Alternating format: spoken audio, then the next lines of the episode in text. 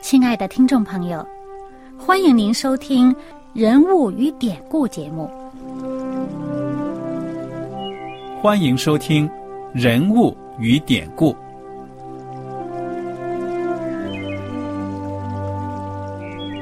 听众朋友们，当你读圣经的时候，不知道有没有过这样的想法？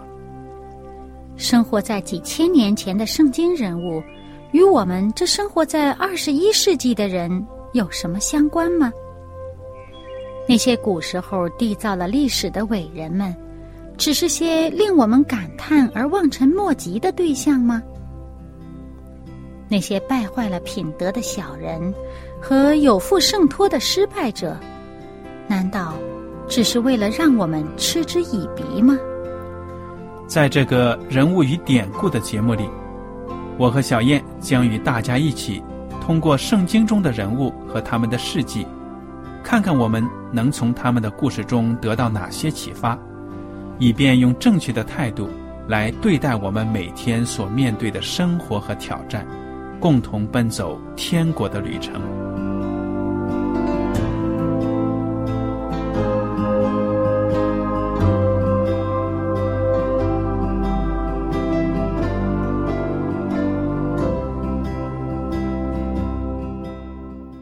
听众朋友们，你们好，我是艾德，我是小燕，大家好，很高兴又能跟大家呢坐在一起来研究圣经当中的人物与典故。我们上一讲呢已经学习完了这个民数记的第二十一章，我们看到呢，在这个民数记二十一章之前的那么这三两章呢，我们就看到以色列人开始进入迦南地，而且呢。在耶和华上帝的赐福之下呢，进行征战，而且呢，他们还打了几场胜战呢。这是大胜仗啊！嗯哼，整个那个地方哈，这是约旦河以东的这个土地，就是亚摩利人的地盘儿。呃，两个非常著名的王，一个是这个西红，呃，另外一个呢叫呃鄂。哇，这两个王都是很强盛的，也被他们彻底的毁灭了。嗯，以色列人呢，到了这个时候，他们也懂得信靠上帝了，所以他们出战的时候呢，都求上帝与他们同在，也是上帝的旨意。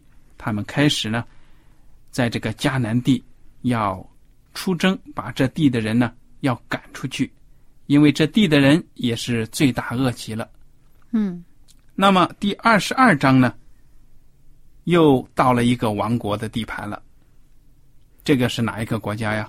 嗯，这个地方呢，就是以色列人，他们这是打败了呃亚摩利人之后，呃，他们就在这个耶利哥这城的对面，这个摩崖平原那个约旦河边呢，在那扎营。嗯哼，哎。这个摩押王看到以色列人，哇，浩浩荡荡的在他对面，他就心里怕了。嗯，呃，那么实际上呢，嗯，他见到以色列人对这个亚摩利人所做的一切事，嗯，他就想着，哇，糟糕，这个以色列人要是来打我，我怎么扛得住呢？对呀。但事实上，上帝其实呃是不准以色列人去扰害摩押人的。那这是在这个《生命记》的第二章，从《生命记》第二章的第九节和第十八节，我们就看到呢，上帝已经跟这个摩西说，就告诉以色列人，不可以扰害这个摩押人和这个呃亚门人，因为摩押人和亚门人他们是罗德的后代。那么上帝呢，就是赐给呃让这个摩押人和亚门人呢在那边安居的地方呢，是以色列人不可以进去拿他们的土地的。那么，但是这个摩押王的不知道吗？那么他见到以色列人这个呃哇上百万的人口这么大一片地方站着在他对面，他心里怕，他想得想什么法儿把他们弄出去，但是打呢也打不过。我从这个圣经看到摩押王描写以色列人的危险呢，他用的这个比喻真的是非常的形象。嗯，你说说，这就是第二十二章第四节。这个王呢，心内忧急，对米店的长老说：“现在这众人要把我们四围所有的一概舔尽，就就如牛舔尽田间的草一般。”看这个描写非常的形象啊！那牛吃草，哎呀，就在他脖子周围那一圈这里左转一下，右转一下呢，就吃光光。这看到这个，不只是这王害怕，那这这第三节讲的摩押人因以色列民甚多，就大大的这个惧怕。对呀。那整个百姓，这个全民都怕。那这个作为这个王呢，他就去找旁边的。一个民族了，就是米甸，去找他们联合一起，呃，想一辙，想一办法，怎么能够呃保全自己呢？不被以色列人侵害。于是他们就想到呢，找法术师。那么，这个摩押王叫什么名字？啊，这个摩押王叫巴勒。嗯，他找的这个。所谓的魔术师、法术师，这个人叫什么名字？啊，这个圣经上讲呢，这是在这个第五节里面，也就是民数记二十二章第五节里面呢，就是巴兰。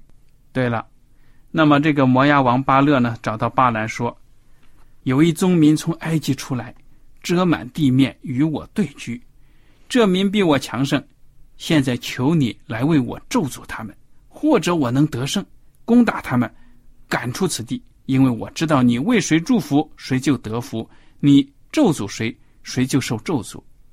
那从巴勒这话来看呢，这巴兰好像还挺灵验的呢啊，他挺有名气的。那我们就看看他凭什么能够他祝福谁，谁就能得祝福；他咒诅谁就得这个咒诅呢？我们知道，只有耶和华上帝。才可以这样，对吧？那一个人他凭着什么能够做到这样呢？我们看看后面这个巴兰所说的话，我们就可以看得出来，原来他所拜的这个神呢是耶和华上帝。嗯，在这个第八节，我们看到巴兰说：“你们今夜在这里住宿，我必照耶和华所晓谕我的回报你们。”嗯，这就是巴兰对这个。摩押王派来的使者的回话，嗯，对不对呀？说好啊，你求我做这件事情呢，嗯，我得考虑考虑，让这个上帝呢告诉我一声。嗯，他轻易不敢自己去说什么。那么，嗯，上帝对他有什么启示呢？那这第九节，上帝临到巴兰那里说：“在你这里的人都是谁？”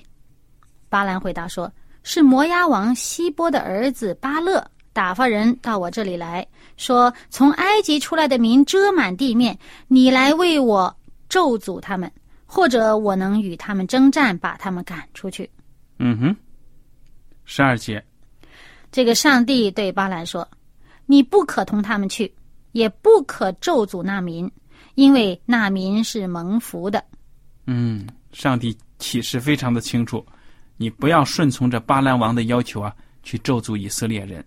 以色列人是蒙福的。嗯，那这个巴兰怎么回答呢？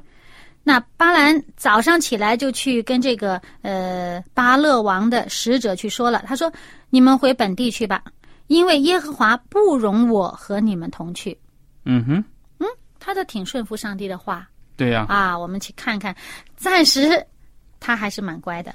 嗯。好了，这时候呢，我们知道啊。其实巴兰没有跟巴勒的使者回去，是因为呢，这个上帝他回答的，他说是因为耶和华不容我跟你们去。嗯哼。但我们看看后来这个使者传话怎么传的，这十四节，摩押的使者就起来回巴勒那里去，说巴兰不肯和我们同来。我觉得这传话也没什么错啊。他只是说巴兰不肯跟我们同来，他也没说他因为什么，呃，他不肯来。然后呢，这个巴勒王心里想啊，你不肯不肯呃来吗？是不是嫌这个这个钱少啦？嗯，哎，然后呢，我们看这个第十五节，巴勒呢就差遣使者，比先前的又多又尊贵。他们到了这个巴兰那里，对他说。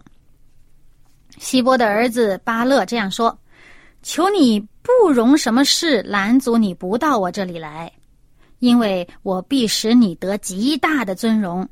你向我要什么，我就给你什么，只求你来为我咒诅这民。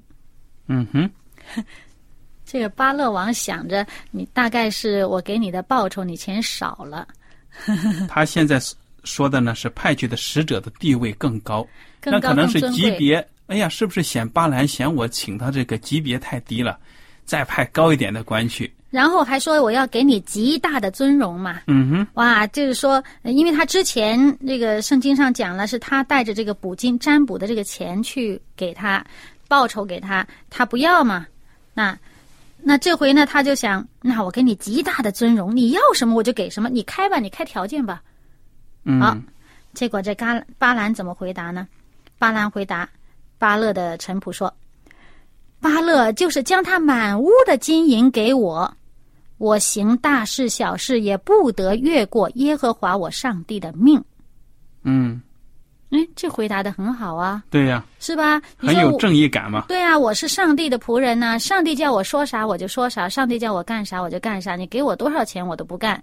但是后边你看看，第十九节来了。现在我请你们今夜在这里住宿，等我得知耶和华还要对我说什么。嗯，其实他心里边怎么样了？好像有点有点留恋，但是又不好讲，对不对呀、哎，他明知道自己呢不可以违背耶和华上帝的话，但是呢心里边又觉着，哎，有好处我不拿，这个呵呵 我再看看吧，再问问吧。其实呢，你想，上帝已经吩咐过他的事情了，上帝难道会改吗？嗯上帝已经吩咐人的事情，上帝已经决定要做的事情的，不改的了。可是呢，这个巴兰心里边啊，还是有点想去，所以呢，他就再次求问耶和华上帝了。嗯哼，本来上帝已经清楚给他了，这时候他又再求。其实有的时候我们也会这样的，已经明知道这个事情呢，哎呀不好去这样做，可是心里边还是留恋，还是觉得哎呀，我是不是真的可以去试一试呢？有点侥幸心理，就不断的求，不断的求。有的时候上帝真的是会，好像说呃，留一个机会让你真的可以去试一试这件事，但是最终的结果呢？有时候往往就会让我们后悔，就觉得哎呀，我当初要是没去试多好，我听了上帝的话多好。那你看这回巴兰也是，那他就真的是心里边恋慕这个这个巴勒给他开出来的条件，呃，尽管明知道不该去呢，但是还是想去，于是他又去求了。那我们看这个二十节，这时候呢，当夜上帝临到巴兰那里说。这些人若来召你，你就起来同他们去。你只要遵行我对你所说的话。嗯，上帝呢给他一个选择，也允许他去了，嗯但是呢，按照上帝的旨意去行。嗯、事实上，按上帝心里边的意思呢，你呀、最好不要去，你还是不要去为妙。但是你既然非得要去的话呢，你还是一要照我吩咐你的做。嗯、你你不然的话呢，也还是不行的。那这个巴兰一听，哇，上帝松口啦，赶紧赶紧嗯哼，他心里还惦记着那些金银财宝呢。啊！第二十一节，巴兰早晨起来，背上驴和摩押的使臣一同去了。上帝因他去就发了怒，耶和华的使者站在路上抵挡他。他骑着驴，有两个仆人跟随他。驴看见耶和华的使者站在路上，手里有拔出来的刀，就从路上跨进田间。巴兰便打驴，要叫他回转上路。耶和华的使者就站在葡萄园的窄路上，这边有墙，那边也有墙。驴看见耶和华的使者，就贴靠墙，将巴兰的脚挤伤了。巴兰又打驴，耶和华的使者又往前去，站在狭窄之处，左右都没有转折的地方。驴看见耶和华的使者，就卧在巴兰底下。巴兰发怒，用杖打驴。耶和华叫驴开口，对巴兰说：“我向你行了什么？你竟打我这三次呢？”巴兰对驴说：“因为你戏弄我，我恨不能手中有刀把你杀了。”驴对巴兰说：“我不是你从小时直到今日所骑的驴吗？我素常像你这样行过吗？”巴兰说：“嗯，没有。”嗯，这件事儿哈，我们看一看，这这个巴兰呐，真是心急火燎的，生怕这个机会没了。早上一大早起来，背上驴就赶紧赶紧跑，就跟那个摩押使者一起去。那正急着呢，可是呢，好像有的人呢，单是看这一段就会觉得，上帝因他去就发了怒。人家会说：“哎，上帝不是允许他去了吗？他去了干嘛还发怒啊？”嗯。其实呢，上帝心意是说你不要去，啊，倘若你非要去，你非去不可的话，那你去呢？即使去的话，你也要照我所吩咐的去做。嗯哼。那实际上呢，上帝是不喜欢他去的。那他去了，那当然上帝就不高兴，不高兴呢就拦着他，想拦住他。那实际上呢，虽然我们看到这个耶和华的使者站在路上抵挡他哈，然后说呢又拦着他。那个驴呢，就闪一闪，就躲到一边去了。那如果是耶和华上帝，他的使者是真的要这个巴兰的命，真的要阻止他，一个驴能挡得住吗？嗯，肯定挡不住。那上帝手下留情，其实呢，没有真的说给他一个呃很很很严重的一个一个呃一个拦阻，驴闪一闪就过了。呃，然后呢，在墙上靠一靠，又过了，又放他了。这个驴在地上一趴，哎，又没有打他。实际上，你想，上帝的使者这么无能吗？连个驴都挡不过，没可能的。只不过上帝借着这件事情呢，就是让这个巴兰你警惕警惕吧。我们从这个巴兰的角度来看啊，他看不到使者，对吧？他心里边挺着急，要去得好处的。可是这一路上呢，真倒霉，真不顺，连这驴都跟我作对，一会儿到田里边去了，一会儿把我脚蹭伤了，一会儿趴地上不动了。他心里想：哎，这这这这急得他就就去揍那个驴。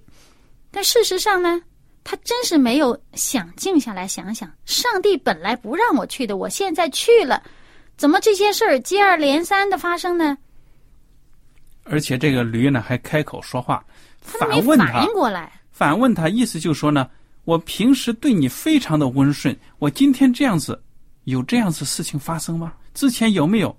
巴兰一想，对呀，没有啊。哎，其实他还没反应过来，驴刚跟他说话的时候，他还跟驴对答呢。嗯哼，他说：“我恨不得拿把刀杀了你。”他就没想过这畜生怎么会说话呢？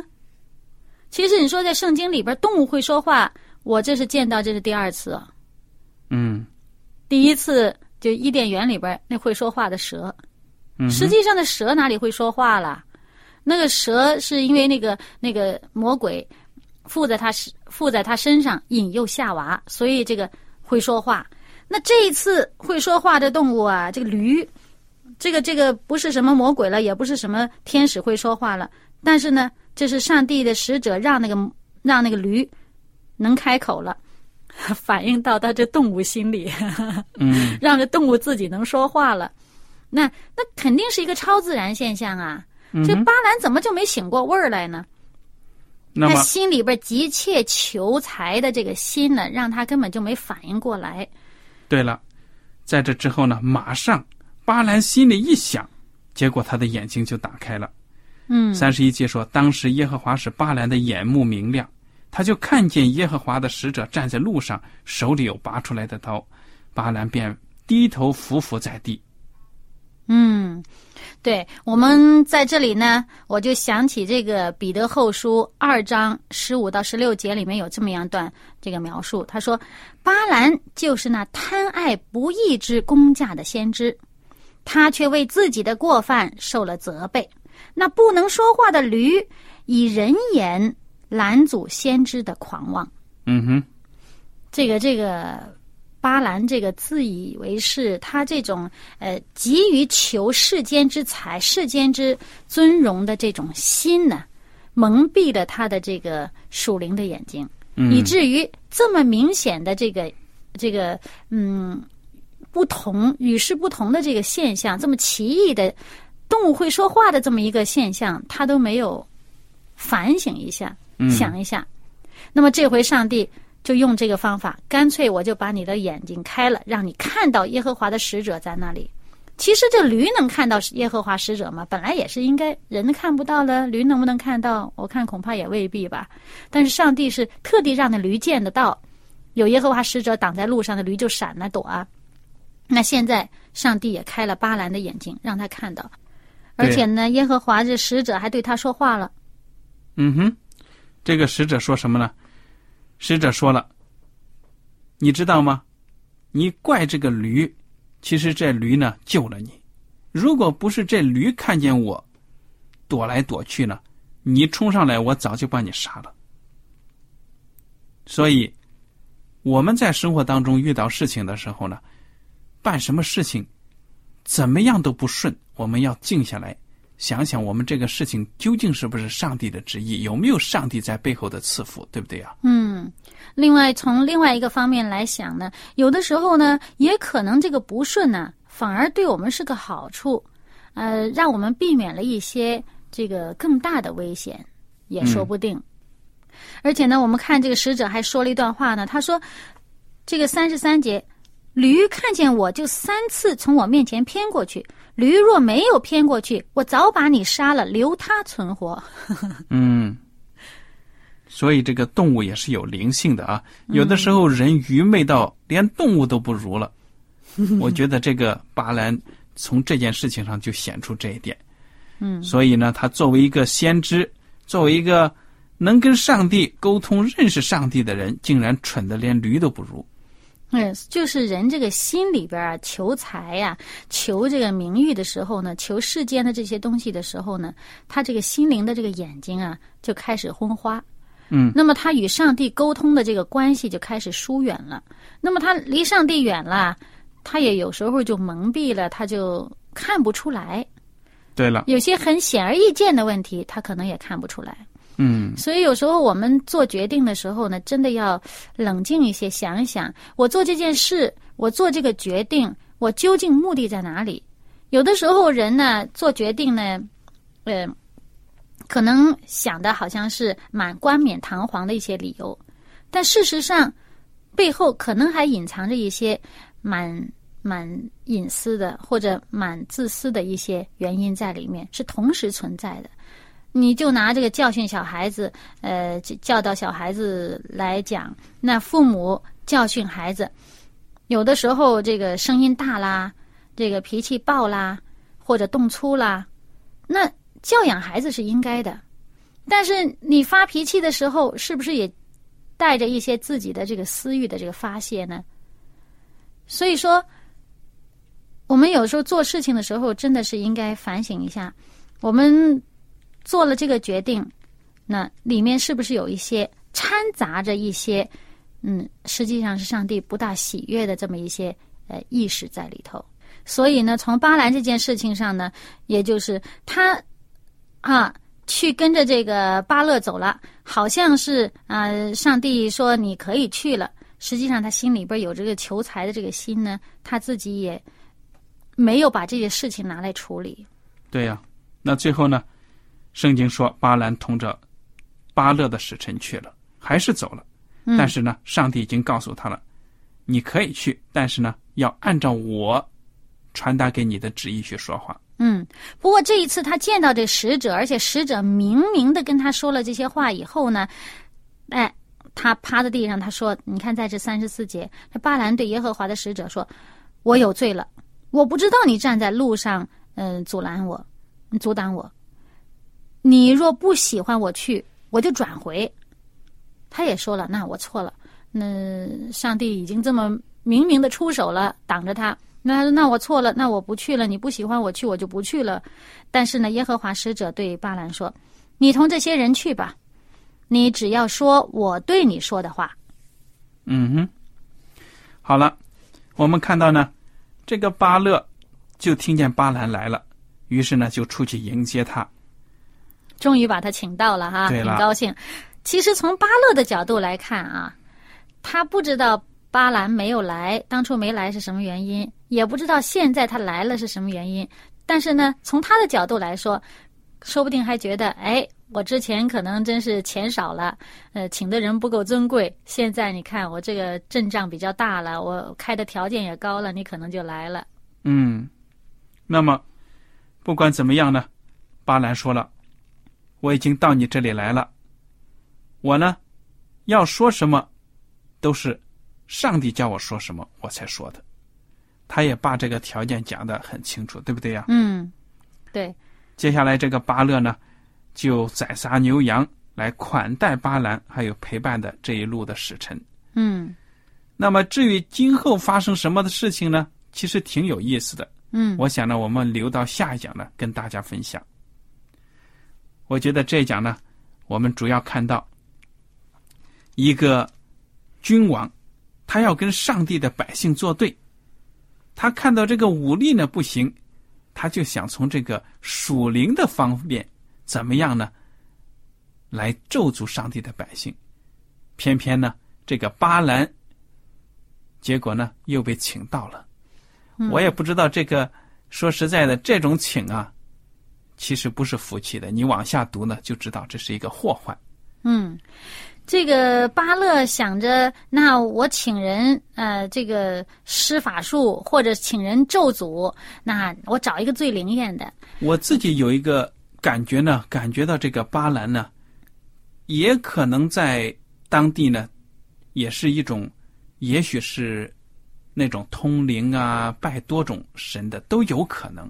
嗯，虽然他知道耶和华上帝，可能他最常拜的是耶和华。嗯，我觉得有可能是这样子，因为他住在什么人当中啊？就是摩押、米甸的这些地方。那他是住那个地方亚兰，这个亚兰呢，就是这个以色列人这个祖先呢，他这个呃以撒呀、雅各的太太呀，什么利百加呀、呃利呃利亚拉杰呀，都是亚兰人。嗯嗯，所以我想他的信仰呢，可能有一点偏差了。嗯嗯嗯。但是不管怎么样呢，上帝仍然。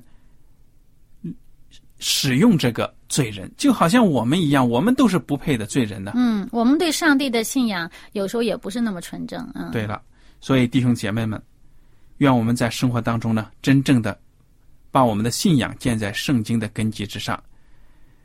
愿上帝能够使用我们，把真正的赐福的话语呢，带给那些愿意得救的人。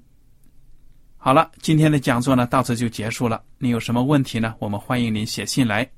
艾德和小燕呢，非常感谢您今天的收听。我们下次节目呢，再见。再见。喜欢今天的节目吗？若是您错过了精彩的部分，想再听一次，可以在网上重温。我们的网址是 x i w a n g r a d i o。希望 Radio，或是找望福村也可以找到。